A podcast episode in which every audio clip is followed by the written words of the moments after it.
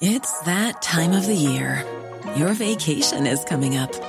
You can already hear the beach waves, feel the warm breeze, relax, and think about work.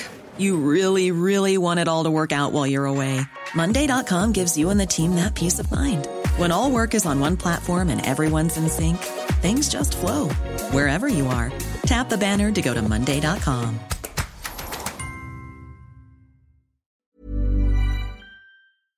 Heraldo Radio. La HCL se comparte, se ve y ahora también se escucha. Tarde a tarde, lo que necesitas saber de forma ligera, con un tono accesible. Solórzano, el referente informativo.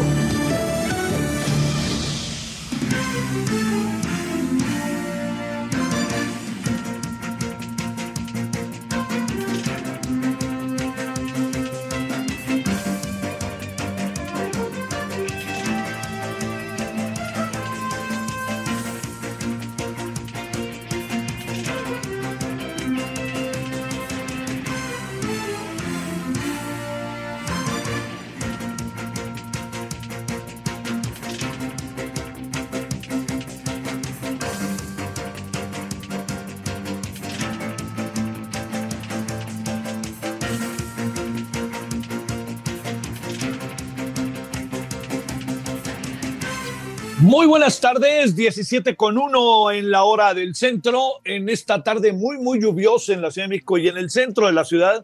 Fíjese, íbamos a hacer hoy nuestro programa ahí desde el Senado, desde la vieja casona del Senado, ahí en Belisario Domínguez, en una, este, que se está presentando la programación, la nueva programación anual que cambia cada año del canal del Congreso nosotros trabajamos, tenemos la fortuna de trabajar ahí y nos íbamos para allá y en el momento en que íbamos llegando de plano ni para atrás ni para adelante, entonces pues nos tuvimos que parar en algún lugar de esta ciudad para hacer nuestro noticiario porque sí está, está muy difícil este, acercarse ¿no? a, la, zona.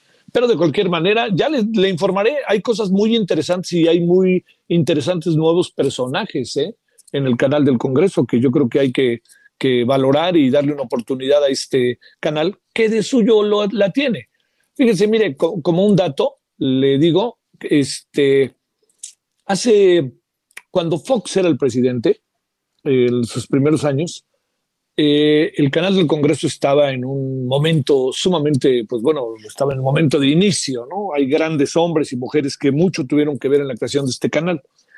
Eh, es el canal más democrático de este país, ¿eh? diga lo que diga. ¿eh? Yo sé que usted dirá, no, no, no, bueno, si usted se puede cansar o no cansar, dormir o no dormir, aburrir o no aburrir con el canal, pero hay una comisión bicameral que va analizando, revisando, estando siempre presente en el canal del Congreso para, para siempre tener como eje los elementos equitativos en términos informativos, de no ser los programas que, son de opinión. Por ejemplo, uno puede entrevistar, por decir algo, como nos pasó hace poquito, a Ricardo Monreal, el presidente del Senado, el coordinador de los, de, de los senadores de Morena.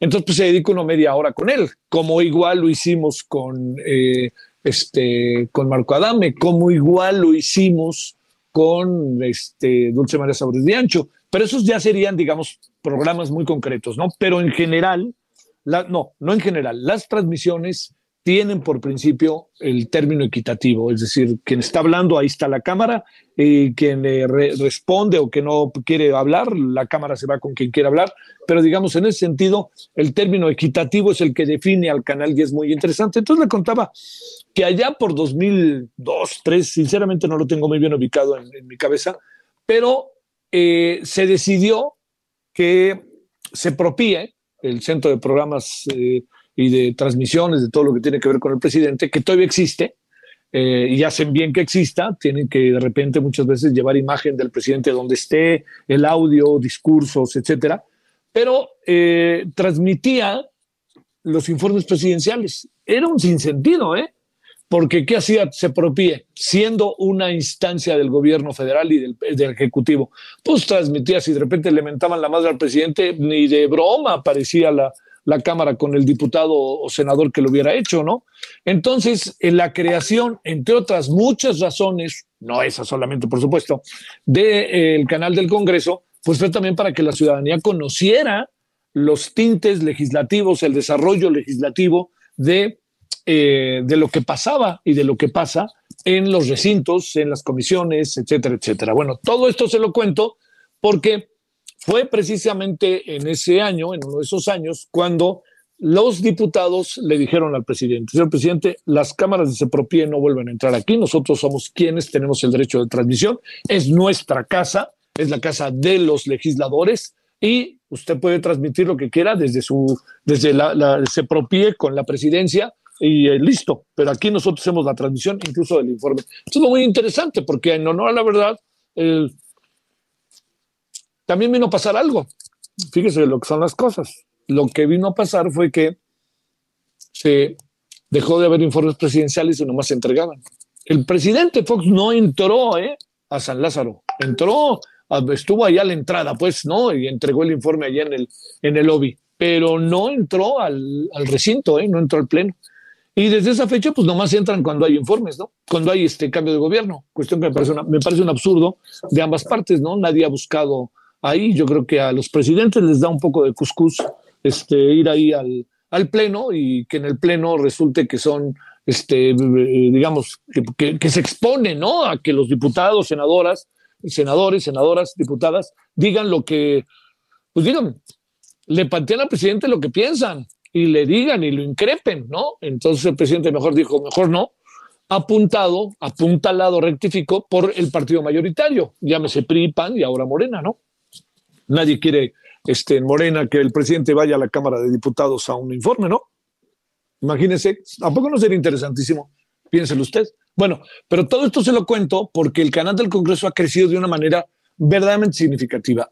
Llega a tener una audiencia muy grande, desde las audiencias, créame, firmes y, y consistentes, porque mire, ¿Quién lo ve? Bueno, lo ven los equipos de los diputados y senadores, si quiere usted los familiares de los diputados y senadores, pero se ve en todos los congresos locales, se ve en todas las presidencias municipales, se ve en todos lados, porque ahí se está determinando muchos de los factores políticos que definen la vida del país. Entonces, están, están ahí y juegan un papel, créame, el canal de Congreso importantísimo.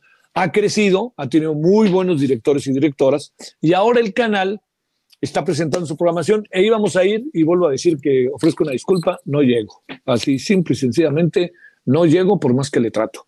Este, pero bueno, yo ahí trabajo desde hace mucho tiempo. Hace, hoy, me preguntaba Juan Carlos Becerra hace cuánto trabajo allá, que recuerde trabajo desde hace 2007, 2008. Ahí me invitó Guillermo Montemayor, no se me olvida. ¿Sabe qué? Hacer una serie de programas sobre la famosa minuta Televisa. Si no es, en serio, ¿eh? esa, esa minuta pasó por, pero hasta Pablo Gómez la probó, Dios santo, ¿no? Pero si no es por Manuel Bartlett, como lo escucha, por Javier Corral, por Raúl Ojeda, por, eh, hijos, qué pena, qué, qué, qué, qué, mal está decir nombres, porque entonces se me va a pelar alguno. Pero por, por Dulce María Sauri Riancho, por toda una serie de legisladores, senadores, que dijeron esto no va y se fue el asunto hasta la corte y se tuvo que rectificar. Y mire, nada más para cerrar, recuerdo este, cosas que pasaron, vale la pena que las tengamos en la memoria. ¿eh? Por ahí cuando se lanzó esta minuta y entonces se iba a echar para atrás y los legisladores, Ricardo este, Villarreal, eh, bueno, todos ellos, pues dijeron, no, esto no puede ser. Y entonces hicieron una sesión a una cuadra de donde hoy están espero yo, diseñando y desarrollando su, su este, la presentación de la nueva programación del canal del Congreso. Pero fíjense lo que pasó para tener memoria, ¿eh? O sea, ahora sí que hay que tener memoria. Resulta que, es una buena anécdota, resulta que estando ahí los legisladores discutiendo temas, de repente aparecieron los trabajadores de las empresas de medios de comunicación, radio y televisión. Y entonces aparecieron esos que nunca van y que nunca se ven, ahí estaban sentaditos juntos en Televisa y TV Azteca sobre todo. No se va a olvidar, yo estaba ahí. Bueno, y llegaron, y llegaron a, quejarse de, la, de por qué echa para atrás la minuta y que lo que pasa es que en el fondo les querían inhibir la libertad de expresión, toda una serie de cosas que no era así, no era así. Se lo digo con toda eh, sinceridad y conocimiento de causa. No era así. Entonces, fíjese, ahí le va, ¿eh? Para, ahora sí que no se nos olvide. ¿Sabe qué pasó? Eso fue como a las 2 de la tarde. ¿Y qué creen que hicieron Televisa y TV Azteca? En sus canales transmitieron en vivo lo que estaba pasando. Cuestión que nunca han hecho de legislativo. ¿Y sabe por qué lo hacían? Para tratar de evidenciar y mostrarle al pueblo de México las, todas las cosas que estaba haciendo la, este, la, Cámara de Diputados y Senadores, que lo único que estaba haciendo era tratar de acotar terrenos necesarios en momentos en que era muy importante hacerlo para el desarrollo de los medios, no para el control de los medios. Bueno, la libertad de expresión, recuérdelo, no es un derecho absoluto, es un derecho relativo. Bueno, este, allí estuvieron, hasta que afortunadamente alguien le dijo a un conocido conductor, este, yo entiendo que vengan aquí a plantearnos todo esto, porque eran, eran todos los conductores y conductores, hasta de espectáculos estaban ahí, ¿no? Y además, pues claro que los dejaron pasar. Y entonces dice, yo no puedo permitir aquí que vengan a insultarnos y a gritarnos. Entonces, si ustedes quieren que dialoguemos, dialoguemos, pero nosotros les vamos a decir por qué hicimos lo que hicimos. Es que yo quiero hablar, todos hablaron, ¿eh? Hasta los hasta los que hoy son próceres de la libertad de expresión, esos, esos, que al fin y al cabo son empleados. Bueno, somos empleados. Entonces, ¿qué fue lo que pasó al final? Pues así como le cuento la historia, al final lo que sucede es que se dejó de transmitir en el preciso momento en que empezaron a hablar los legisladores. Y los presentes, los de espectáculos, los de deportes, los de noticias, todos se pararon y se fueron y colorín colorado se quedaron los legisladores pues haciendo lo que iban a hacer. Lo que pasa es que se había armado un gran escándalo. Entonces la transmisión fue de 2 a 4, cuando, o de 2 a 3, 37, no me acuerdo, y cuando se fueron, se acabó la transmisión y el canal del Congreso era el único que transmitía y el resto, pues bien, gracias, no pasaba nada, ya se habían ido todos y ya se habían ido las televisoras y bueno, todo lo que ya sabemos que pasó después, que algún día lo platicaremos, créame, me parece un asunto de primerísimo nivel. Bueno, oiga, pues este, eh, eh, le cuento eso, porque no quería pasar por alto que el día de hoy presenta su nueva programación el canal del Congreso. Créame, yo entiendo muchas cosas que se dicen, lo que plantean, lo que se critica, pero créame que es un canal que al fin y al cabo único de los, de, de los pocos que tienen resonancia en el mundo. Esto lo tengo medido y conocido. Y el canal del Congreso hoy presenta su nueva programación. Ya le diré para que de vez en cuando pase por ahí. Yo sé que usted ha de decir, ¿cómo que? Yo sé por qué le digo. Mire, créame, en estas cuando si yo me permito decirlo como lo digo es porque tengo conocimiento de causa de que vale la pena estar ahí. Bueno, este es uno de los asuntos que hoy tenemos, entonces pues imposible acercarse al centro de la ciudad hoy, imposible entre los triquis, entre profesores que se manifiestan, entre, bueno, ya, a la lluvia, la lluvia que en eso no está lloviendo, este, lluvia en serio por allá, pues con eso le digo todo. Pero bueno, estamos ahí, nos paramos en algún lugar para poder hacer nuestro noticiario y le recuerdo que estamos a las 21 horas en la hora del centro. Bueno, este tema que está ahí eh, me parece relevante, pero sabe que nada más antes de que vayamos, antes de que vayamos con más, le quiero, le quiero insistir de manera eh, enfática en que créame que el tema de, del coronavirus creo que se está, no se le está dando la justa dimensión. Mire, eh, ya empezamos a tener secuelas de lo que han sido las políticas de gobierno. Hay demandas en contra del señor Hugo López Gatel, hay demandas incluso este, eh, fuera del país en contra del señor eh, este, Arturo Herrera, que era secretario de Hacienda, en contra del que es secretario de Hacienda, porque todavía no le han dado el visto bueno al nuevo, este, a Rogelio Ramírez de la O y el otro, eh, Jorge este, Alcocer, quien, era, quien es el secretario de Salud. Están demandados. Eso es un poco lo que vamos a ver cuando entremos, cuando hayamos rebasado la parte más fuerte del coronavirus, que no hemos rebasado. Entonces, que están pasando, este, los niños están viendo cosas tóxicas y están todo el tiempo enfrente de aparatos que no sé qué. Pero por favor, no me digan que se acaban de dar cuenta después de un año. Y ahora resulta que les da la prisa y les da la prisa cuando tenemos un número de contagios mayor al que tenemos hace un año, ay, le confieso que eso me cuesta trabajo, ¿eh? Me cuesta trabajo entenderlo. La verdad, no, no creo que vaya, no creo que sea una buena, una, una buena lectura de las cosas. Yo creo que hay que mantener las clases virtuales. Hablando con especialistas, me han dicho que se debe de mantener. ¿Qué es lo que sí se puede hacer? que eso es importante, ¿no? Pues poco a poco abrir, pero a ver, yo le pregunto, ¿todos los estudiantes viven cerca de su casa? ¿Todos los estudiantes viven cerca de su escuela o no? No es un común denominador. ¿En qué estado se encuentran las escuelas? Bueno, es una tras otra. Entonces, yo creo que hay que pensar en la salud, hay que pensar en los riesgos que pudiéramos tener si se toman decisiones como las que se quieren tomar para que ya no vean los aparatos y hay mucha información tóxica.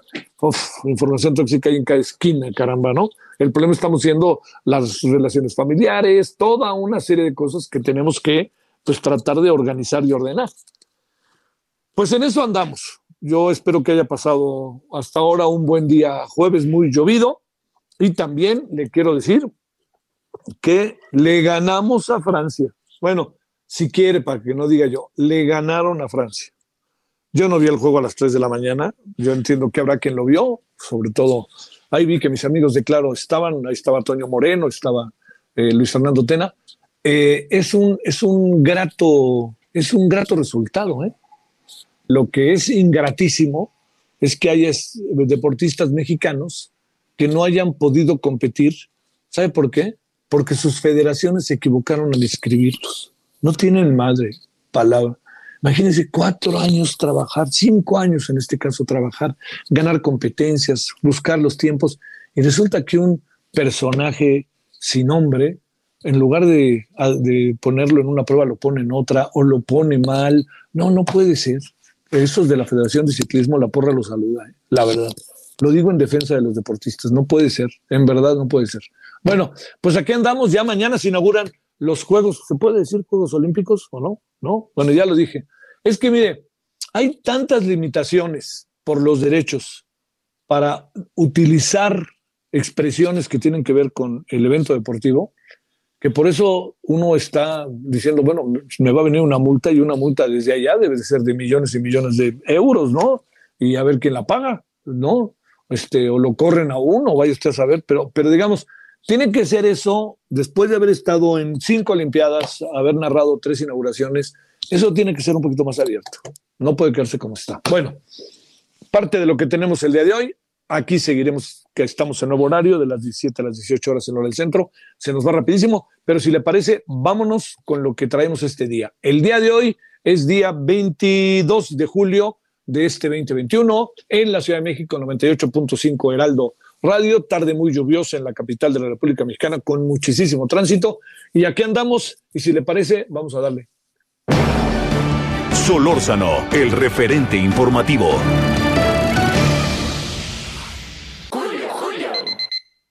No quiero ir a trabajar, no pude dormir nada. ¿A dónde tienes que ir? Es a Soriana, porque tengo el colchón individual Gala a 999, matrimonial a 1299 y King Size Monza a 2199 pesos. Tú pides y Julio Regalado manda, solo en Soriana. A agosto 5, aplican restricciones.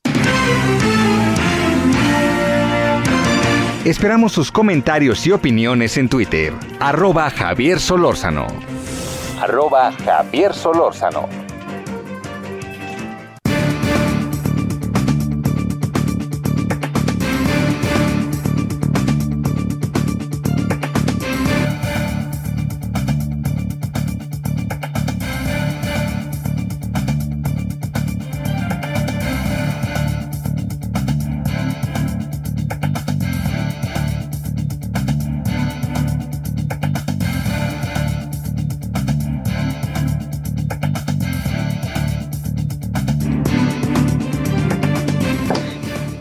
Bueno, aquí andamos entonces, eh, ahora sí, de emergentes por las calles de la ciudad. Eh, nuestra transmisión de esta tarde. Le agradecemos muchísimo que nos acompañe, esperando que haya pasado, reitero, un buen día eh, jueves hasta ahora. mire, un grupo de ciudadanos se ha unido para intentar quitar al verde su registro. Ya van una buena cantidad de firmas, 162 firmas había hasta hace poco. ¿Y eh, la razón cuál es? ¿Cuál, qué, ¿Qué es lo que lleva a tomar esta decisión? Bueno, le digo que por lo pronto 16.244 casos nuevos de contagios. Ojo, ayer tenemos 15.000, antier 13.000, perdóneme, ahí se me cruzó la información que me apareció ahorita aquí en mi teléfono. Bueno, lo que le cuento es que, eh, ¿de qué se trata? Ayer medio abordamos el tema, eh, hoy este, lo volvemos a abordar y le hemos pedido a Mónica Tapia, especialista en políticas de desarrollo y cofundadora de Auna México, que esté con usted y con nosotros. Mónica, te saludo, ¿cómo has estado? Hola Javier, ¿cómo estás? Mucho gusto en estar aquí. Solo decir que no son 162 firmas, son 162 mil, es más, 170 mil firmas ya. Oye, el error fue mío porque no dije mil, pero sí es cierto, ciento, no, y lo estaba leyendo y entonces puse 160, ¿sabes? Se me cruzaron los cables también con el número de personas que hoy tienen contagio, ¿no? Que ya subimos 16, pero eso no es pretexto. 170 mil firmas que piden quitar el registro al verde. Te ofrezco una disculpa. Te planteo, este, a ver, ¿de qué se trata esto? ¿Por qué razón y de qué se trata y qué puede pasar? Mira, pues este colectivo que le llamamos Quiten el Registro al Verde, está Marta Tagle, que es una diputada, Alfredo Lecona, un activista, Sergio Aguayo, o sea, somos varios que desde, desde 2015 presentamos una pues demanda legal ante el Instituto Nacional Electoral. No sé si te acuerdas, en 2015, pues el verde estaba desatado, mandando informes por todos lados, en veda electoral, nos mandaba mensajitos, tuvo ya los influencers, el Piojo Herrera, o sea, hay un montón de, de violaciones que le decimos sistemáticas, ¿no? O sea, no, no es nada más que, chin, se les fue el mensaje en plena, en plena veda. Y no es una vez, sino muchas, y pues cada elección, eh, estos señores pues ya agarraron la, el modo. Y además ya saben que el INE pues es bastante suavecito con ellos, les pone una multa que después van, litigan en el tribunal electoral. Y pues santo remedio, o sea, les cuesta muy poquito, pagan una miseria frente a los recursos públicos que reciben, que vienen de nuestros impuestos, y para nosotros, pues el INE sí ha sido omiso de hacer una sanción mucho más fuerte que tiene que ver con ver no solo la pena pequeñita, el evento que hizo esta vez, sino un patrón sistemático de violaciones de la ley y eso dice la ley electoral, pues que amerita una sanción grande, que es quitarles el registro como partido político. Desde 2015 lo estamos exigiendo y pues nuevamente lo presentamos Hoy el Consejo General del INE volvió a hacer una, pues yo le digo ya una mini multa, porque han sido de 200, 400 millones de pesos, hoy fue de 40 millones. O sea, la verdad es que este pues ya da risa, ¿no? Y además otra vez el verde lo va a litigar en el tribunal. Y pues yo creo que el tema es eh, recordarle a la gente que estos señores pues tienen un negociazo y que además este fue el partido que más diputados logró en la elección actual y que más diputados ganó en términos de lo que tenía antes y lo que va a tener ahora en el Congreso. Y además, como están bastante parejos, pues van a ser los diputados que den al final la mayoría, que se vayan de un lado o del otro, que sean un partido bisagra en ese sentido.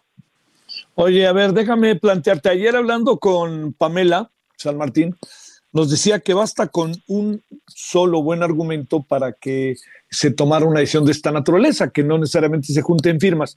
El sentido de las firmas, en este, si es, primero te pregunto si estás de acuerdo, y el sentido de las firmas para cerrar, este, van, pueden llegar a un millón, pero ni quien los, ni quien los toque con el pétalo de una rosa.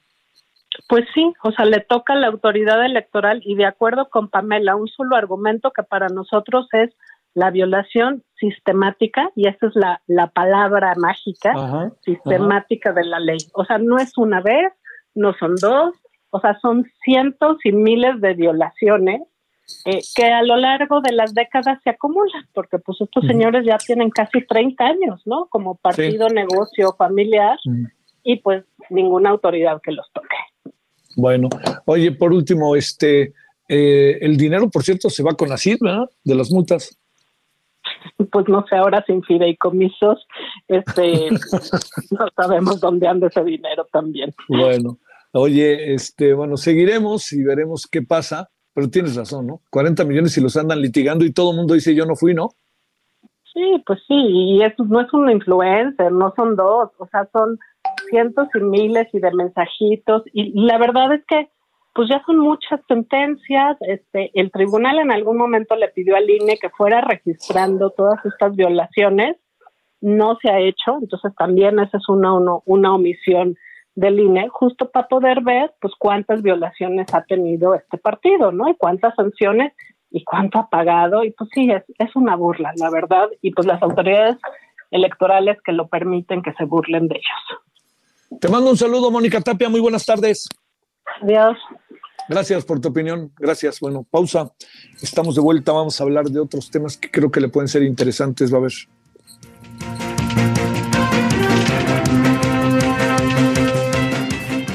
El referente informativo regresa luego de una pausa.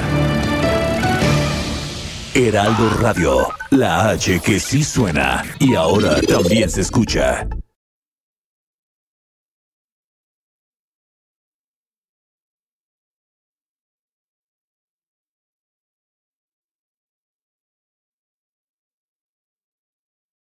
Heraldo Radio 98.5 FM, una estación de Heraldo Media Group, transmitiendo desde Avenida Insurgente Sur 1271, Torre Carrachi, con 100.000 watts de potencia radiada. Estamos de regreso con el referente informativo.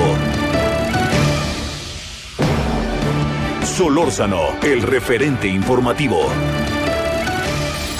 Por cuarto día se mantiene bloqueo en vías del tren en Michoacán.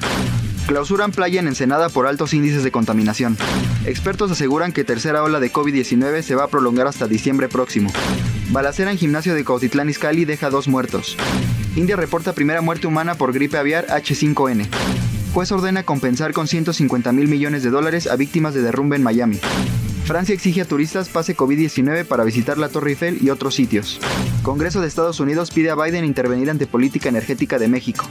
INE alista multas históricas por 1.300 millones de pesos entre irregularidades en gastos de campaña y quejas. El canciller Marcelo Ebrard asegura que en agosto iniciará la fase 3 de la vacuna italiana GradCop2 en México. Esperamos sus comentarios y opiniones en Twitter. Javier Solórzano.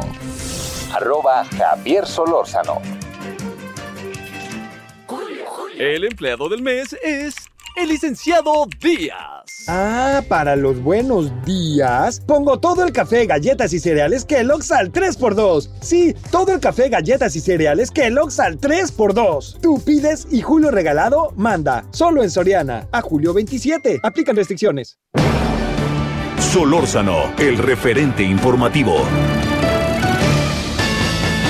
That it would be untrue. You know that I would be a liar if I was to say to you, girl, we couldn't get much higher. Come on, baby, light my fire. Come on, baby, light my fire. Try to set the night on fire. Bueno, esto es una maravilla llamada Enciende mi fuego.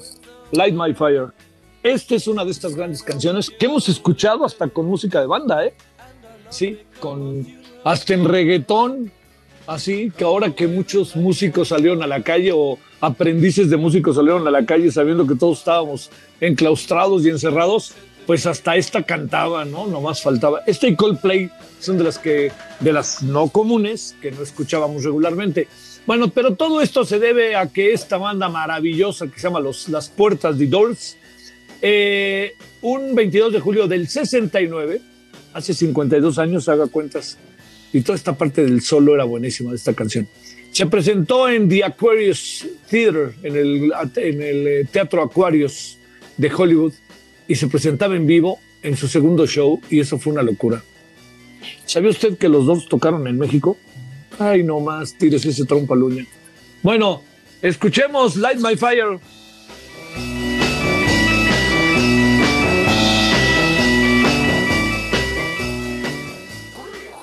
Pasa, tira y ¡ay! ¡Qué mala definición! Para una buena definición, pasa a Soriana y lleva la pantalla BIOS de 39 pulgadas Smart TV a 5,290 y pantalla BIOS 4K de 50 pulgadas a 6,990 pesos. Tú pides y Julio Regalado manda. Solo en Soriana. A julio 22. Aplican restricciones. Esperamos sus comentarios y opiniones en Twitter. Arroba Javier Solórzano arroba Javier Solórzano.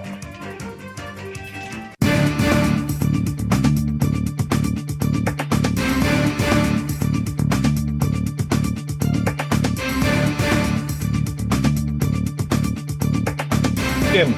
Eh, déjeme darle antes de que vayamos a, más información. De alguna otra manera está ligado todo con todo auténticamente, eh, pero le cuento. El- nuestro país registra 16.244 nuevos contagios de COVID-19. Con esto suma 2.709.739 casos y se acumulan 237.626 muertes por coronavirus. Pero ojo con esto, ¿eh?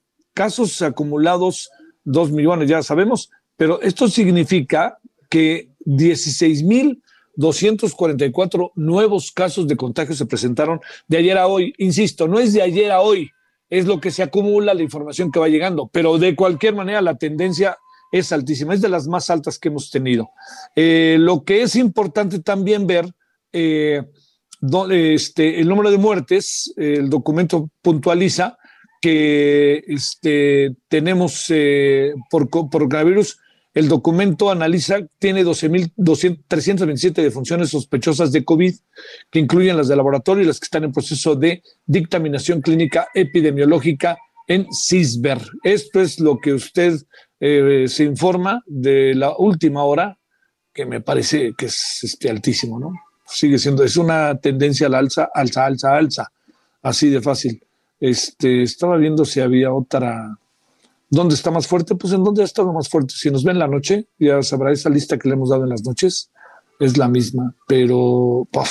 qué cosa, ¿eh? Bueno, le cuento que eh, hay abasto de medicamentos genéricos en el país o no, y qué significa que los haya, de dónde salen, o qué pasa con estos medicamentos, por qué no pasan la misma bronca que pasan los otros, todo eso es importante verlo. Le hemos pedido a Arturo Manríquez, director general de la Asociación Nacional de Distribuidores y Laboratorios de Medicamentos Genéricos, que esté con usted y con nosotros.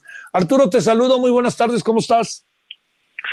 Hola Javier, muy bien, pues eh, contento de saludar, contento de saludarte también eh, por medio de tu público, a, a tu público, por medio tuyo, y pues con esta noticia, ¿no? Que acabas de dar de los 16 mil nuevos casos, eh, hay que seguirse cuidando. Muchas gracias. Qué cosa, ¿no, mi querido Arturo? Bueno, a ver, déjame plantearte, si hay abasto total de medicamentos genéricos en el país y si los hay, pues ahora sí que por qué no llegan a donde deben de llegar o por qué traemos una crisis como la que traemos o qué pasa, qué es lo que sucede, Arturo. Claro. Bueno, precisamente eh, hablando de estos 16 mil casos, yo creo que la lección más importante que nos ha dejado la atención de esta crisis sanitaria, pues es de que como país tenemos eh, la necesidad y ya eh, pues de garantizar el suministro oportuno de los medicamentos e insumos para la salud necesarios, ¿no? Para todos los mexicanos.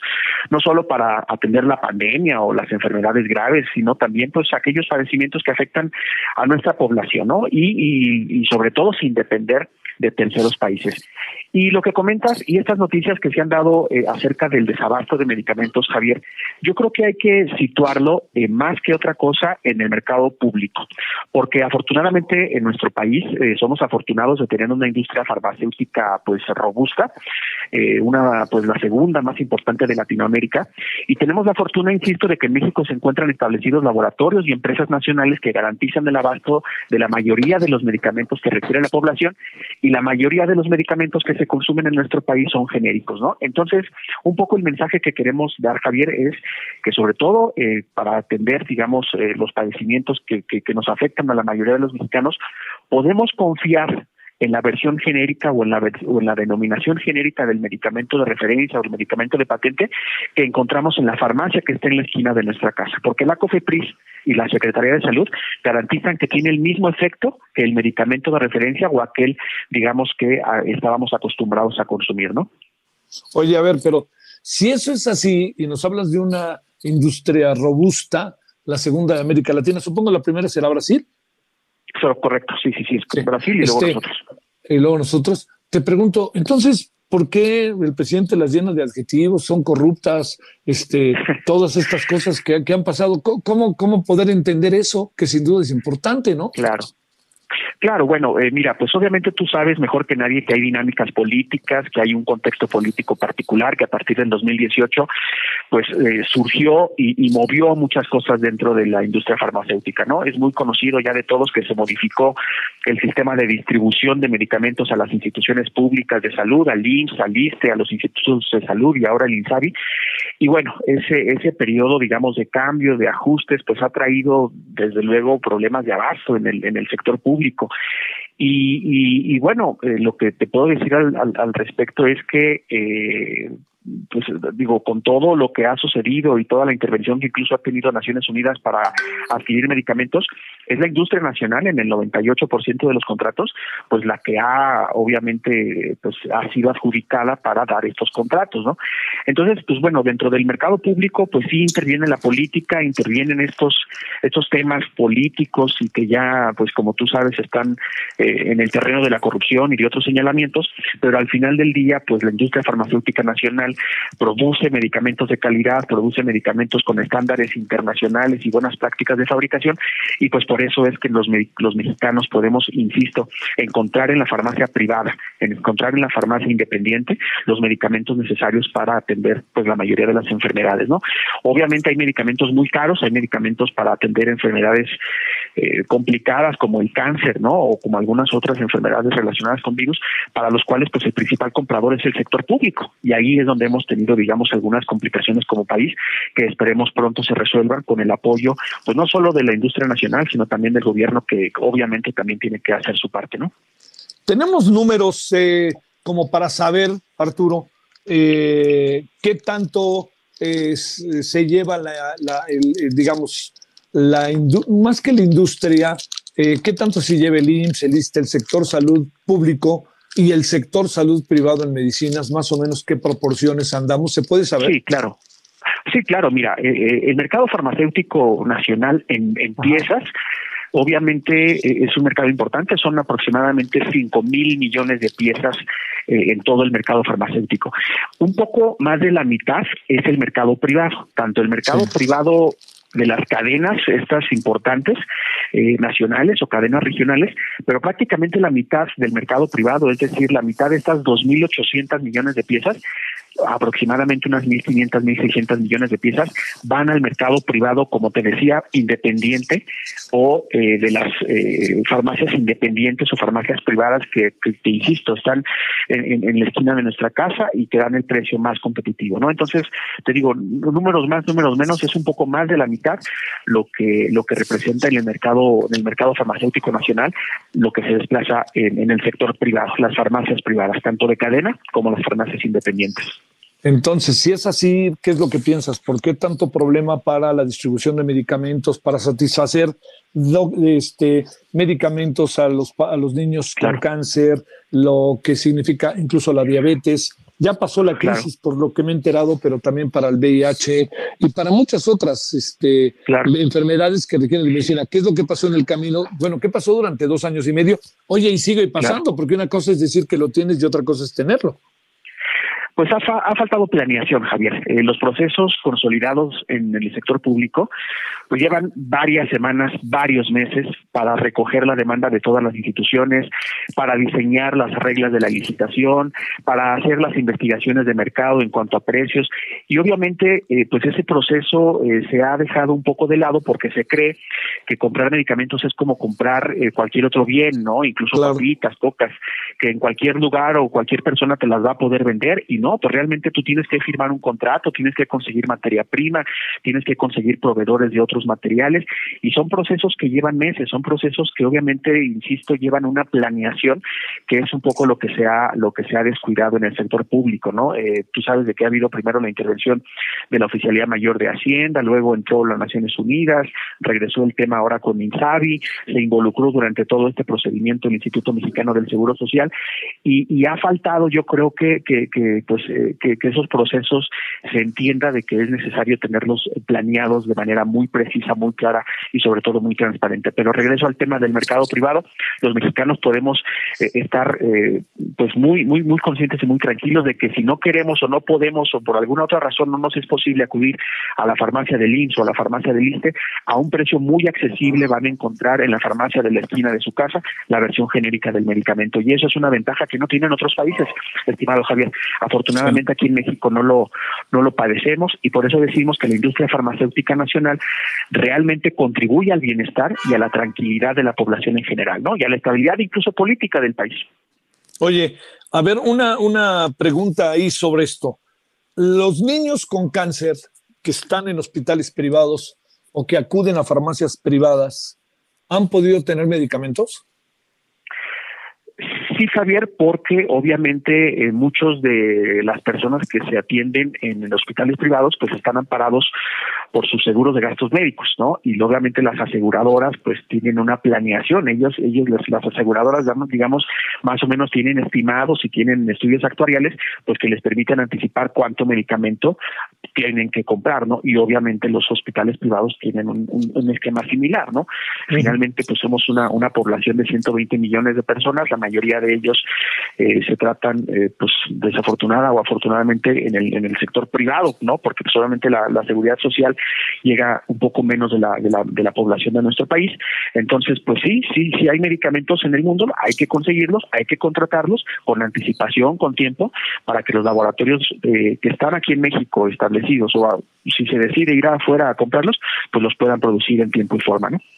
¿Nosotros podemos producir esos medicamentos, por ejemplo, los más sensibles para la población, Arturo? Claro, los producíamos, Javier, los producíamos. Hay un, hay un laboratorio de Guadalajara que conoces muy bien, que obviamente pues tenía una planta de oncológicos, eh, otros laboratorios también cuentan con la con la con la tecnología con, con la capacidad de producir eh, esos medicamentos aquí en nuestro país. Se ha avanzado mucho en esa materia, pero insisto, eh, eh, tú tienes que firmar un contrato con ellos, ¿no? Para que ellos pues muevan toda la maquinaria, muevan toda la, pues el proceso, todos los procesos que implican conseguir, sobre todo la materia prima, ¿no? Para producirlos aquí en nuestro país. México, claro que tiene la capacidad para producir medicamentos oncológicos y medicamentos de alta especialidad. Es cuestión de que obviamente se hagan las cosas bien, se hagan con tiempo y se hagan de manera estructurada y ¿no?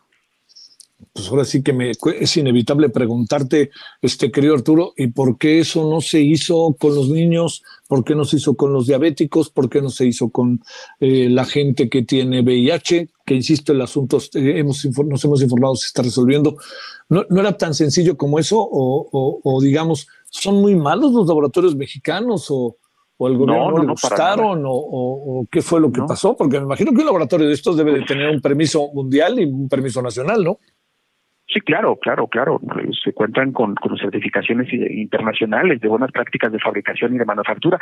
Eh, Javier, insisto, eh, tú sabes de que tenemos aproximadamente 15 años de que el Seguro Social eh, empezó a, a, configurar y armar estas licitaciones consolidadas que prácticamente tenían resuelta el abasto de este medicamentos y de otro, con algunas, obviamente, con algunas problemáticas y cuestiones que había que resolver, que atender, pero bueno, toda esa experiencia que se fue acumulando acumulando a lo largo de los años, pues eh, algunos algunos de nuestras autoridades algunos de nuestros actores políticos determinaron que era pues a lo mejor eh, necesario darle una revisada no y una repasada.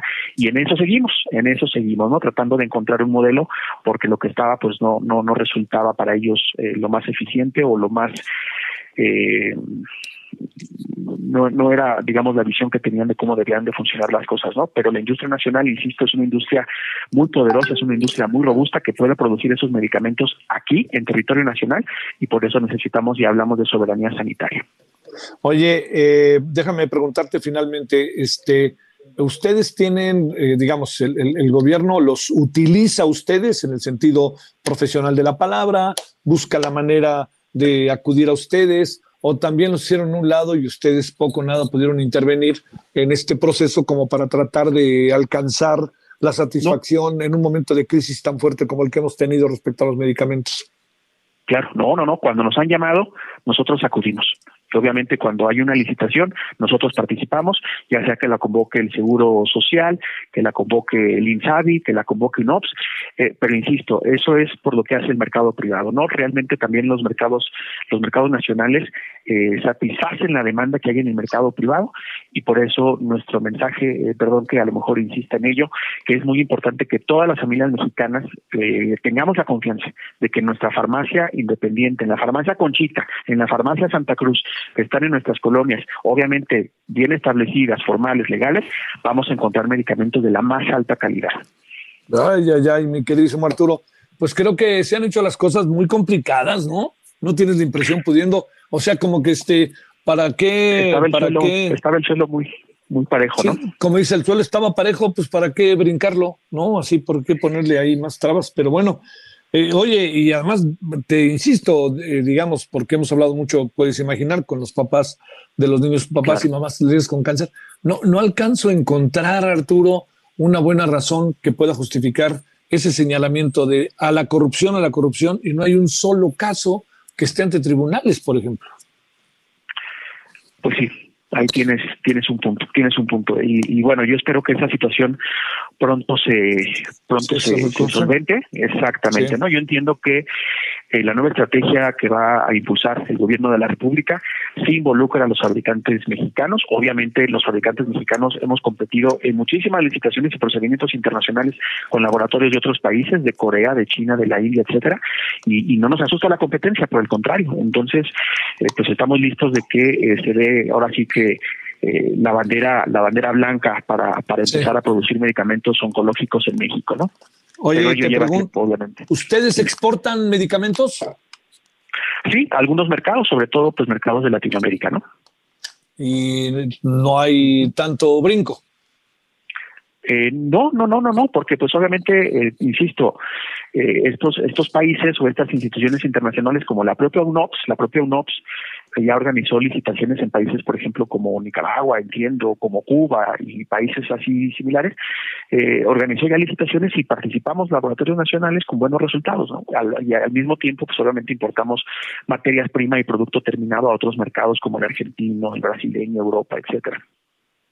Querido Arturo, muchas gracias. Este, me dejaste con más dudas, pero no lo digo peyorativamente, sino más bien como que digo, ¿por qué no resolvimos las cosas de otra manera teniendo escenarios que por momentos se ven tan claros que no dudo de su complejidad, Arturo, ¿no? Y no dudo de que haya muchos problemas, pero uno dice, no se pudieron haber resuelto las cosas de otra manera, por lo menos es lo que uno piensa. Pero bueno, pues así ve uno las cosas desde acá, pero ojalá podamos resolverlo, porque sí, el, el tema es muy dramático. Ya ves que hay hasta una marcha el sábado, en fin, ¿no? Está, el asunto está, escaló ya, ¿no? Y, y no encontramos todavía cómo resolverlo, que es lo que más quisiéramos todos. Claro, nosotros estamos en, en, la mejor disposición de apoyar al gobierno de la República como parte de la industria farmacéutica para resolver estos problemas en cuanto antes. Te mando un saludo, Arturo Manríquez. Muchas gracias que estuviste con nosotros. Al contrario, muchas gracias y que tengas una excelente tarde. Gracias. Igualmente para ti. Gracias, Arturo. 17:51 en la hora del centro. Solórzano, el referente informativo.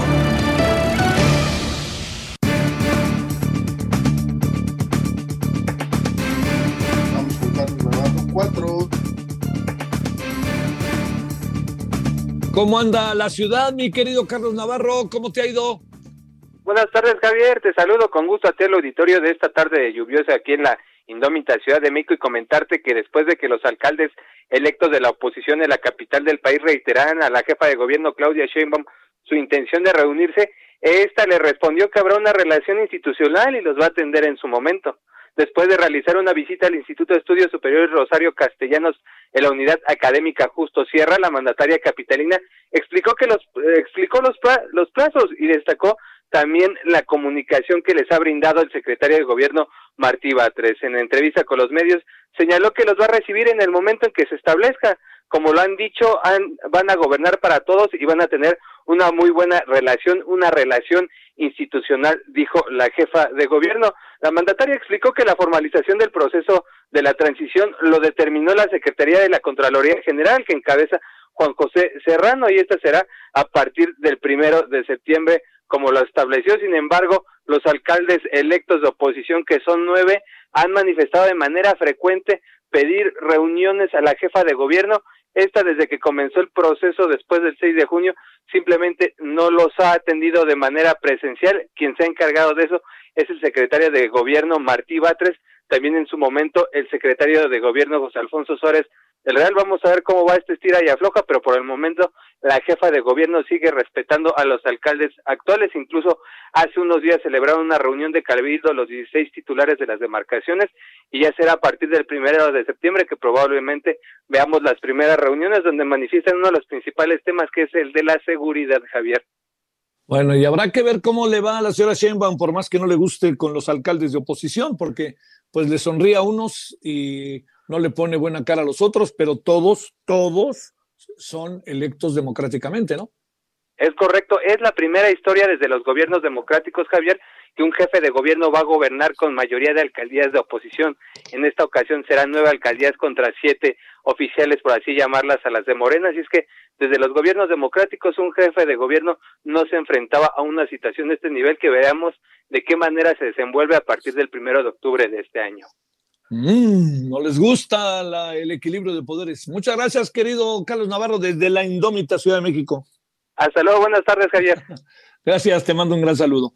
Bueno, oiga, ya nos vamos. Eh, a ver, eh, esta noche vamos a tener toda la información del día, por supuesto, ¿no? Que de lo que ha pasado, las, como regularmente lo hacemos, eh, los los cinco, los cinco grandes temas ¿no? que diariamente le presentamos, que consideramos son los de la agenda del día.